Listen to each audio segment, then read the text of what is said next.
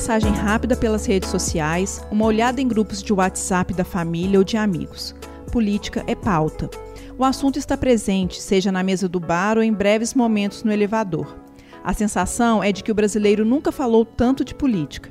Mas, na contramão de tanto debate, pesquisas indicam que a apatia e até o desalento crescem entre os eleitores. Para os jovens, por exemplo, 2018 marca a menor participação de adolescentes em eleições presidenciais desde 2002. Segundo dados divulgados em agosto pelo TSE, Tribunal Superior Eleitoral, apenas 21,6% dos jovens entre 16 e 17 anos, ou seja, uma geração que nunca viu o mundo sem a internet, fizeram título de eleitor. Outra pista de que talvez não estejamos tão engajados politicamente quanto parece são os índices de abstenção registrados no país. No primeiro turno das eleições de 2018, quase 30 milhões de pessoas não compareceram às sessões eleitorais, uma taxa de 20,3%. Esse é o maior índice desde 2002. No segundo turno, o número de eleitores ausentes subiu para 31,3 milhões. Mais do que isso, o percentual de votos nulos no segundo turno chegou a 7,4%, correspondentes a 8,6 milhões de votos. É o maior índice registrado desde 1989 e um aumento de 60% em relação ao segundo turno da última eleição presidencial, em 2014, quando 4,6% dos votos foram anulados.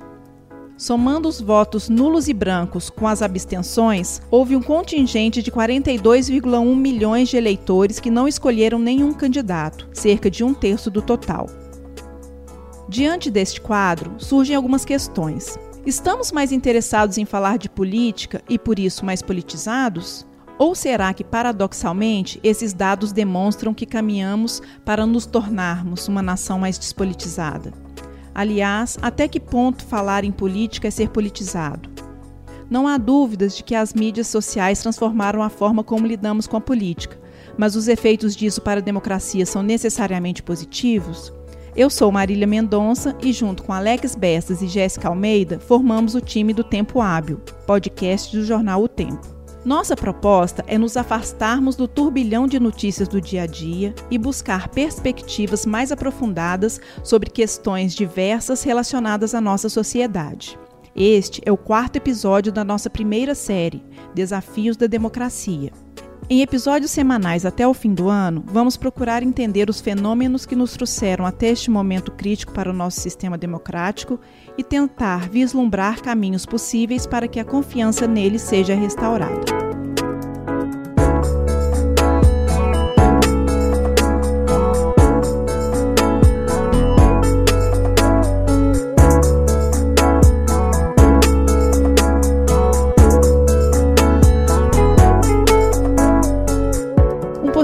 Caminho para tentar compreender o que se desenrola no Brasil pode ser trilhado a partir do entendimento do conceito de despolitização.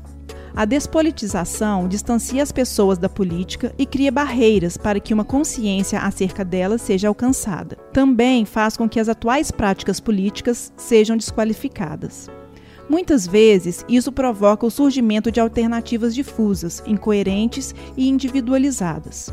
Falar em despolitização é trabalhar quais os significados das informações que estão prevalecendo na sociedade em relação a outras informações, como explica a doutora em sociologia, produtora do canal Tese 11 no YouTube e professora da UNB, Sabrina Fernandes. Então, despolitização significa a gente voltar a questionar como que a gente enxerga a política. Então, se tem uma despolitização na sociedade, não significa que as pessoas não estão falando de política. Ao contrário, o que a gente vê na sociedade brasileira hoje é que todo mundo fala de política o tempo inteiro, mas por que, que nós estamos falando com significados às vezes contrários? Um lado de lá fala uma coisa e aquela mesma palavra tem um significado completamente diferente para o outro lado. Isso hum. quer dizer que está tendo uma despolitização desses significados. Então é necessário a gente estar tá dialogando com as pessoas e tentando enxergar a origem material desse significado. Quais são as consequências? Quais são as estruturas que estão envolvidas? Ou seja, falar de politização é falar de conscientização política.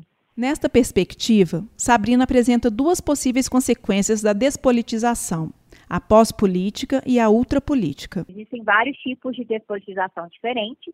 A pós-política geralmente ocorre quando, em vez de você enxergar que existem sim conflitos sociais e políticos na sociedade, e eles têm a ver com interesses distintos que diferentes grupos possuem, grupos que têm projetos de poder diferentes, as pessoas acham que não. Seria necessário simplesmente a gente conciliar a ideia de todos de uma forma tecnocrata, de uma forma que basta ter um bom administrador, alguém que tem algum conhecimento de causa e que aquela pessoa, aquele grupo tecnocrata será capaz de conciliar essas perspectivas. Isso acaba escondendo que existem ideias diferentes sobre projetos de sociedade em todos os grupos, inclusive dentre os especialistas. Não existe uma neutralidade perfeita. E aí o que ocorre é que quando se promove a pós-política, muitas vezes as pessoas vão ter a impressão de que o resultado é o resultado melhor vindo de um gerenciamento da sociedade, quando na verdade existe sim ideologia envolvida, existem sim projetos diferentes e jogos de poder envolvidos ali. Então a pós-política vai estar escondendo essas coisas. A ultrapolítica, ela ocorre quando se pega esses conflitos que existem na sociedade, em vez de a gente trabalhar com significados, com as ideias diferentes dos projetos, se transforma num conflito de uma outra ordem, um conflito mais militarizado, em que o outro é, não é o outro porque tem um projeto diferente, mas é porque ele é o seu inimigo, e aí vai se colocar várias características construídas, algumas até mesmo fantasiosas nesse inimigo, baseado em significados despolitizados sobre aquilo ali, então coisas como a gente tem visto, pessoas falando, ah, o nazismo é de esquerda, e aí se confunde o fenômeno do nazismo com as origens das discussões que ocorriam na Alemanha antes com o que é autoritarismo, com o que é um regime fascista, se confunde tudo aquilo ali, de forma a construir um inimigo desejado, aquele inimigo que é o inimigo perfeito para você combater, e aí você sempre vai ser colocado como ou o herói da pátria ou vai ser colocado como um mal menor, porque olha o tanto que esse inimigo é horroroso, então você tem que ver comigo. Então, outra política trabalha com polarização sim, mas ela costuma ter uma falsa polarização, e não em cima do antagonismo, que são as tensões de contradição que existem na sociedade, que fariam muito mais sentido. Ah, muito disso se deu pelo próprio fato de que é muito difícil hoje em dia falar de esquerda e direita sem estar trabalhando com vários estereótipos e aquilo que a gente chama de espantalhos, né? Que são coisas que foram migalhas que foram construídas e criaram uma imagem que não é a imagem real daquilo. Então, hoje em dia a gente está trabalhando ah, em cima de conceitos que, na verdade, eles perderam o valor na sociedade. Então, a gente tem que repolitizar esses conceitos. Camilo Ágil é professor e pesquisador do Departamento de Comunicação Social da UFMG. Ele prefere não usar os termos politização e despolitização. Segundo ele, os conceitos são muito pouco precisos e às vezes apropriados arbitrariamente para vincular certos valores e princípios de comportamentos e predileções ideológicas. O que seria um sujeito politizado? Como ele pensa? Sobre o quê? De que forma?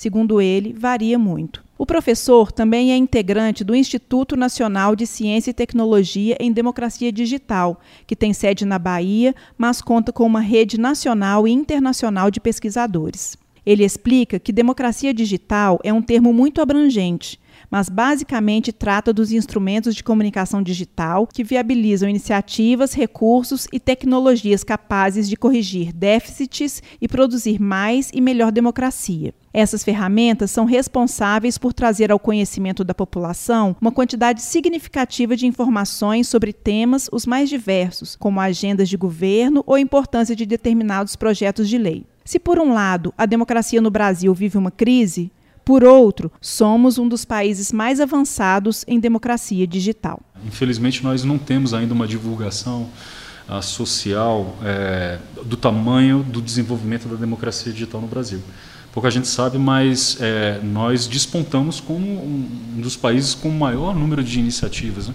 Por exemplo, assim, o, um dos parlamentos mais digitalizados do mundo é brasileiro. Né? É, nós, lá no Instituto Nacional de Ciência e Tecnologia, já divulgamos mais de um relatório fazendo uma prospecção, um trabalho de prospecção sobre né, iniciativas de, de democracia digital, os mais variados. E nós temos assim um universo bastante significativo. Né? É, a gente pode pensar, por exemplo, né, no portal da Câmara dos Deputados, a vinculação com a democracia, que é um portal que tenta fazer com que as pessoas é, participem de iniciativas de produção colaborativa de leis. Né? É, assim como, na verdade, a Câmara dos, o portal da Câmara dos Deputados é um universo de transparência né, num grau elevadíssimo. Né? A professora, se eu não me engano, Maria Paula Amada, que defendeu uma tese de doutorado no ano passado, ela mostra, inclusive, que na comparação com o Reino Unido e com os Estados Unidos, o Brasil desponta no nível de transparência. Né? Através desses portais, dessas iniciativas.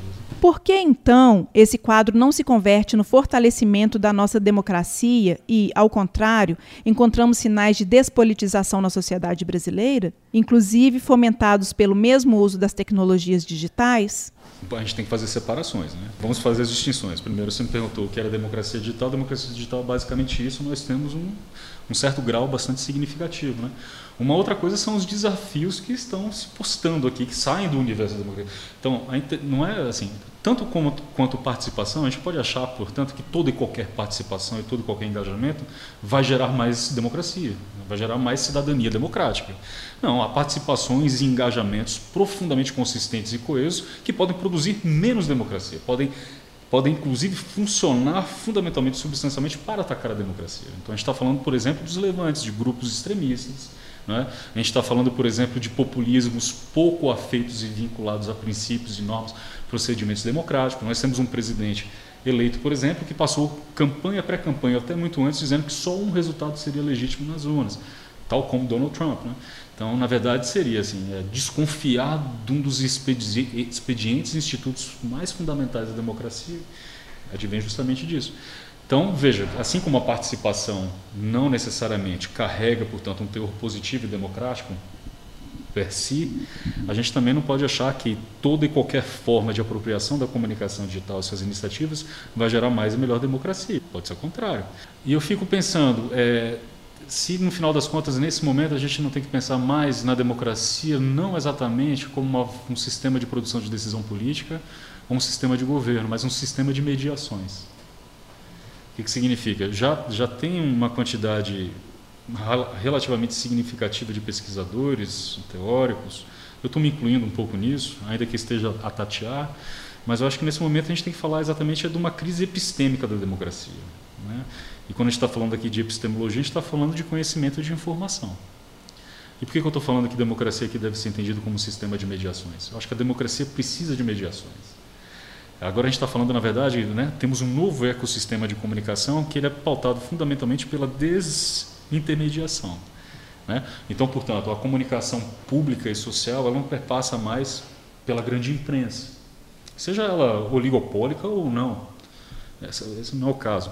É simplesmente o fato de que, uma vez que você tem informação circulando a partir desses ambientes identificáveis e passíveis de controle social, nós sabemos exatamente o que está passando por lá. Podemos reagir àquilo que está acontecendo, àquilo que está sendo dito. Né?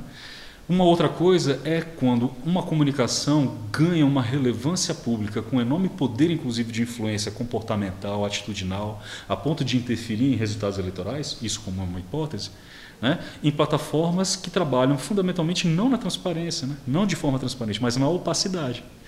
Uma coisa, portanto, é o que Folha de São Paulo, o Jornal Nacional, o Estadão, o Estado de Minas ou o Tempo publica, a ponto de gerar uma grande transparência em torno disso, fazer com que nós possamos reagir diante, portanto, daquilo que a gente imagina que não seja a melhor forma de enquadramento, aquilo que não é a verdade.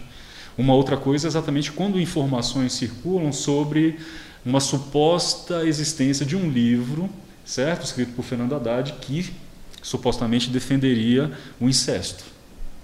Uma outra coisa que ele teria, ele teria patrocinado uma política pública que distribuía mamadeiras em formato de pênis para crianças. Até onde isso chegou? Né? Quando descobrimos isso, há quanto tempo aquilo já estava circulando? Por onde chegou? Para quais pessoas? Para ilustrar seu ponto de vista, Camilo recorre a um exemplo. Ele menciona um vídeo publicado no último dia 18 no YouTube pelo MBL, Movimento Brasil Livre.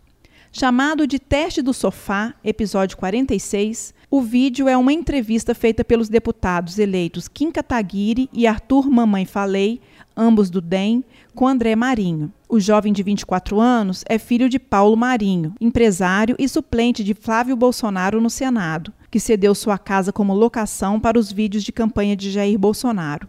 Imitador, André conta num trecho da entrevista que enviou inúmeros áudios se passando pelo presidente eleito durante a campanha. Ouça o relato. Mas também, galera, eu tive uma experiência, porra, que eu jamais imaginaria que aos 24 anos eu poderia ter, que foi a produtora dos, do material de segundo turno, ali, do final do primeiro turno e do segundo turno inteiro foi concentrado dentro da minha casa. Então eu pude, bem ou mal, Como é que interagir é? com Que ele. tá sua casa? Então, meu pai, Paulo Marinho, foi eleito suplente do Flávio Bolsonaro agora para o Senado. É, o Gustavo Bebiano, que é o chefe de campanha do Jair, enfim, convidou o meu pai para conhecer o Jair no início de 2018, em janeiro. Ele foi lá em casa e a gente teve uma empatia ali imediata. Uma, porque ele é um cara, assim, não vou dizer de poucos amigos, mas ele é um cara que preza a lealdade acima de tudo. Então, nosso santo bateu. Foi uma relação pô, muito intensa, autêntica, verdadeira ali, que acabou que evoluiu para uma relação de, Sexual, de, de, né? de- Isso aí é com você, tá? Mas é piada que ele faria. Mas, mas aí, cara, no meu convívio ali pessoal, teve um belo dia que o Flávio, eu mostrei minhas imitações pro Flávio, que eu, mand- eu sempre mandava áudios assim, a a pessoa ficava até encomendando áudios, a equipe ali. Ah, o, o André, porque é o pessoal de Campinas, o André, desculpa aí, mas, pô, irmão, você pode, por favor, que fazer pra minha tia dois áudios aqui, por favor, ali pra Araçatuba e pra Sorocaba. Então, aí eu, olá, meus amigos de Sorocaba, aqui Jair Meu, Bolsonaro. puta, quando aí eu, eu recebi. você pode É, ser o cara, é velho. Você vai ser Eu do eu cara. não sei se isso é crime eleitoral ou não, mas eu tava correndo esse risco, porque eu mandei. Você tava fingindo, bota de O, o- o- o mais, o mais emblemático de todos esses, eu mandei assim, papo de milhares de áudios, eu não estou brincando, mas o, o mais emblemático para mim foi um dia que um amigo em comum pediu para eu fazer um áudio para os garimpeiros da Serra Pelada, que é um reduto petista, e aí eu mandei, mandando, olá doutor Rubinho, aqui Jair Bolsonaro, vamos fazer de tudo, a voz um pouco mais ali, que estava depois do atentado, né, então aquela voz um pouco mais low profile, assim, né, Estamos aqui agradecendo pelas orações, a consideração, o carinho e dizer que conto com vocês aí para o que deve é. Vocês sabem o que terão em mim, um defensor implacável agora em diante, tá ok? Valeu pessoal, o Brasil é nosso, valeu, valeu, valeu. Meu irmão, uns 150 áudios depois de garimpeiros falando ah, finalmente nós temos um presidente que representa a gente. Cho- chorando aos prantos, copiosamente. "Ah, Não aguento, por quê? Então, cara, é, eu devo ter virado uns 50 mil É votos aí nesse reduto. Camilo levanta o questionamento. Não seria o flagrante de um crime de falsidade ideológica ou mesmo um tipo de crime eleitoral? São pessoas que foram enganadas. Né? Inclusive, na verdade, mobiliza-se mobiliza aqui uma estratégia muito interessante, que é de mobilização dos afetos. Né? Uma coisa é você ouvir um, um. Pensem comigo, né? Uma coisa, no final das contas, é você ouvir através do tempo Jair Bolsonaro falando sobre garimpeiro, você sendo garimpeiro, e lendo ou ouvindo né, Jair Bolsonaro falando para vocês, jornalistas, sobre os garimpeiros.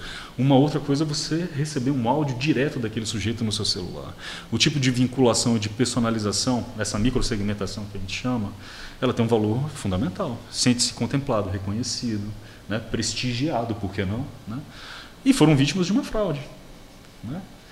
A gente pergunta assim: qu- quantos de vocês sabiam disso? Quem sabia disso? Não, ninguém. Quantas outras histórias muito similares sobre o que aconteceu na opacidade do WhatsApp nós desconhecemos?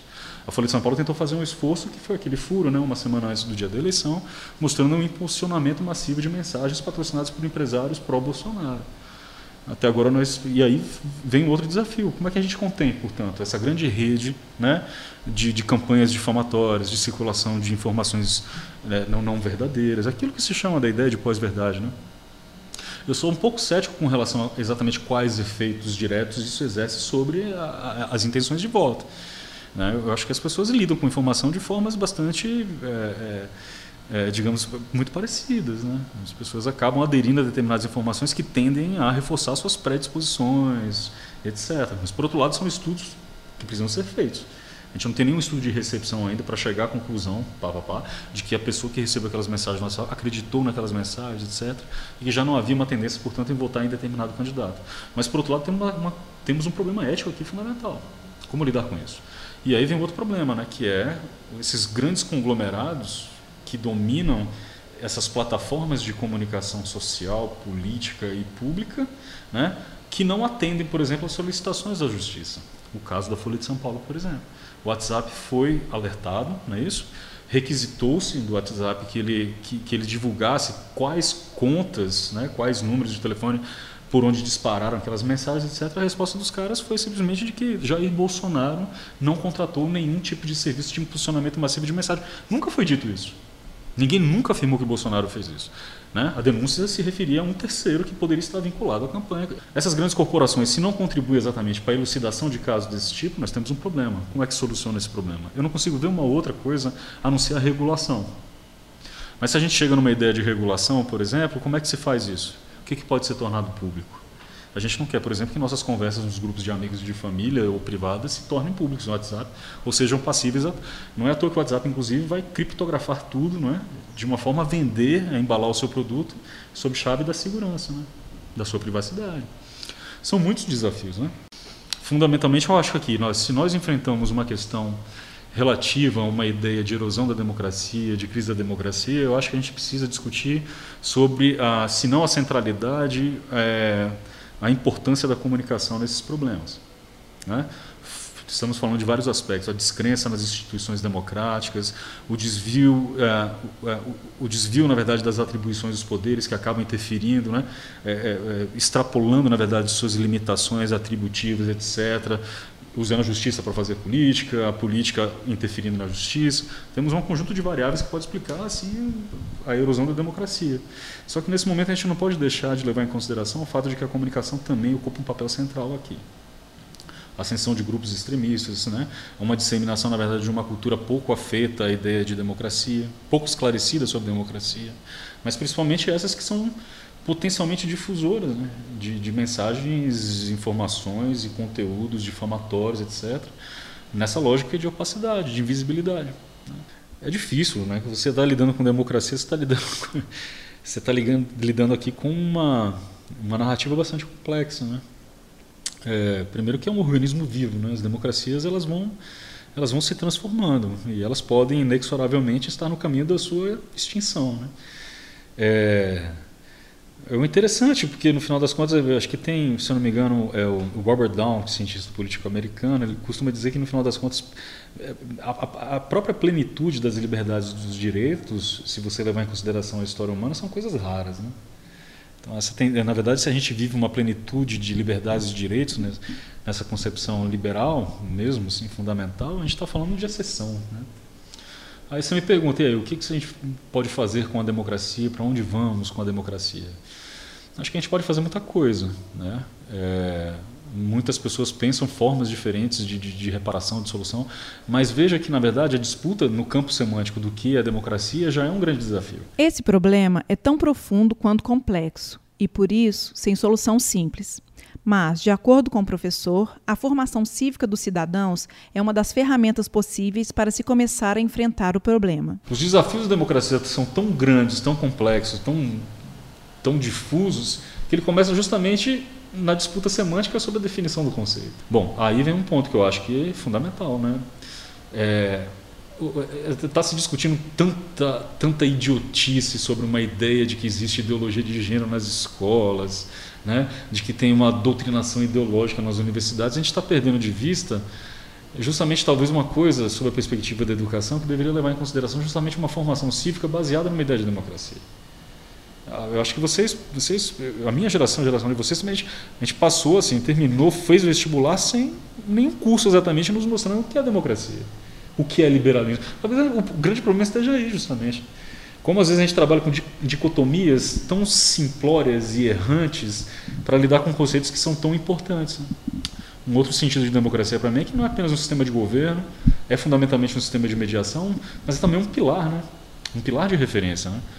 De estruturação, de ordem, etc. Outro ponto, de acordo com a professora de Sociologia da UNB, Sabrina Fernandes, seria investir contra a polarização que se colocou no nosso cenário político. Então é necessário a gente estar trabalhando com isso e para muito além dos projetos de um partido ou outro, porque eu vejo que isso tem impedido muita gente de estar enxergando a própria realidade, porque ela imagina que só existe PT ou só existe Bolsonaro na sociedade e várias das perspectivas atreladas a essas figuras também são perspectivas despolitizadas. Então, em cima de fantoches, em cima de dessas caricaturas que foram feitas, e atualmente o que apresenta um desafio maior para a gente é a questão das próprias fake news. onde a própria verdade está sendo questionada. Nada mais tem mais credibilidade na nossa, na nossa sociedade. Então, é muito difícil a gente trabalhar com os significados quando tudo que é apresentado é questionado de uma forma vazia. É essencial que a gente continue falando de política. Algo que eu vi que é muito preocupante e ocorre sempre no Brasil é que vai ter essa sensação de torcida, né, durante o período eleitoral, praticamente briga de torcida. E aí, quando se acaba o período eleitoral e as pessoas estão eleitas, falam, então tá, agora chega, vamos parar de brigar, é, os ânimos estavam muito acirrados, ou seja, essa lógica de campeonato de futebol em que você está torcendo, e depois vai ter um vencedor e pronto, está declarado e acabou. Sendo que o exercício da democracia, a gente está falando de política sempre, a gente está ah, principalmente praticando política sempre, de sendo sujeitos ativos, não somente embasando as nossas ideias em cima do que os outros nos falaram. Então é necessário continuar o debate, mas como debate, e não simplesmente as visões de política impostas de cima para baixo. Infelizmente, é uma tendência atual em ver dessa forma, né? Nós, nós vivemos um país em que há sim o interesse da maioria da população em preservar a democracia. Ah, o problema é o que as pessoas estão entendendo como democracia. Então, ah, passa, inclusive, por continuar criticando o novo presidente, ah, fazendo as demandas necessárias, porque as pessoas não passaram a viver num sistema de monarquia absolutista. Além disso, Camilo destaca a urgência de se mensurar o poder de produção de efeito das informações não mediadas em comportamentos e atitudes, inclusive nas decisões sobre o voto. É difícil sempre traçar um diagnóstico, né, para um, para um, vocês são mineiros todos, né? Então vou usar, e aqui eu não sou, mas para um diagnóstico de um trem que está aí né, percorrendo e assim no, no, no, estágio ainda inicial, né? Estamos tentando entender como essa comunicação funciona, as pessoas estão tentando entender como elas como elas funcionam. Mas há muitos desafios aqui que eu acho que assim, o primeiro deles seria primeiro assim, nossas instituições de novo muito presas a um a um passado, porque as coisas que, por exemplo, que a, a, a ministra não, a Carmen Lúcia, não foi isso que ela, ela foi quem presidiu o Tribunal Superior Eleitoral, não foi? Foi Rosa Weber, desculpa. Exato. As coisas que Rosa Weber fala são curiosíssimas e assustadoras. Né? Assim, alguma coisa do tipo assim, ah, é, é, a gente não tinha como prever que aconteceria coisas do tipo no WhatsApp. Como assim? Não tinha como... Muita gente previu, muita gente estava sabendo disso. Vocês só, na verdade, no final das contas, não acionaram as pessoas certas. Né?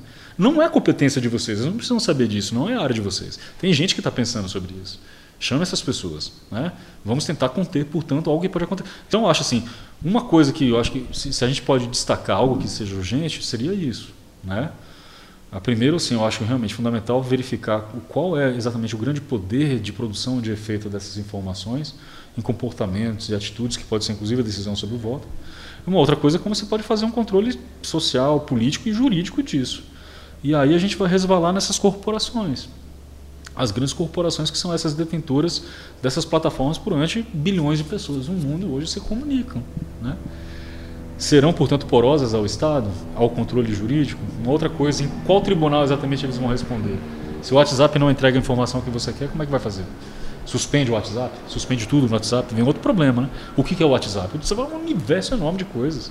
Não é só, portanto, é um pequeno amontoado ou um grande amontoado de determinados grupos cujo objetivo é promover a desinformação e produzir campanhas difamatórias. Tem um monte de coisa. Vocês têm um monte de grupos de amigos, de família, de colegas na faculdade. E aí? Suspende o WhatsApp de modo geral e corta essa comunicação? Mas é isso. Então, eu acho que são muitos desafios. O primeiro deles é assim, eu acho que mais diretamente como certas decisões que dependem do voto, elas podem ser influenciadas por expedientes, portanto, muito pouco democráticos no sentido da transparência, no, sentido da retidão e da qualidade da informação que circula. Esses são critérios e qualidades fundamentais para se pensar no meio da democracia. Né? Sem isso, a gente não tem uma democracia minimamente é, é, é, é, saudável. Né? A qualidade de informação, a pluralidade de informação, não é isso? a transparência é fundamental. A transparência que vem a reboque do controle social e público.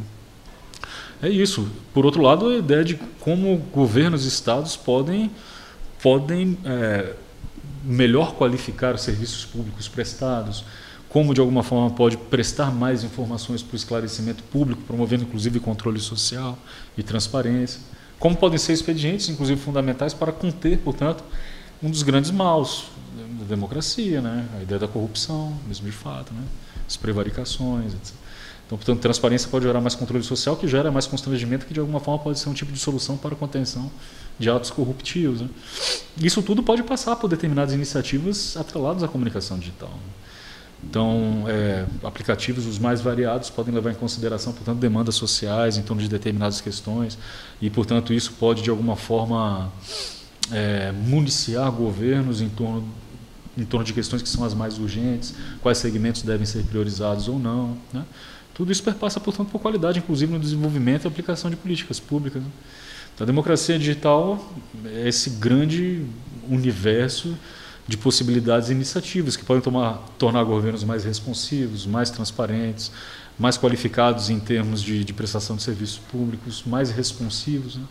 Portanto, pode gerar maior participação da população, maior compartilhamento de poder por parte dos representantes eleitos com a sociedade. Né? São caminhos aí, são muitos desafios.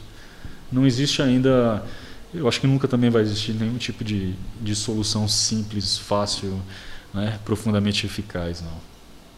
não é uma panaceia.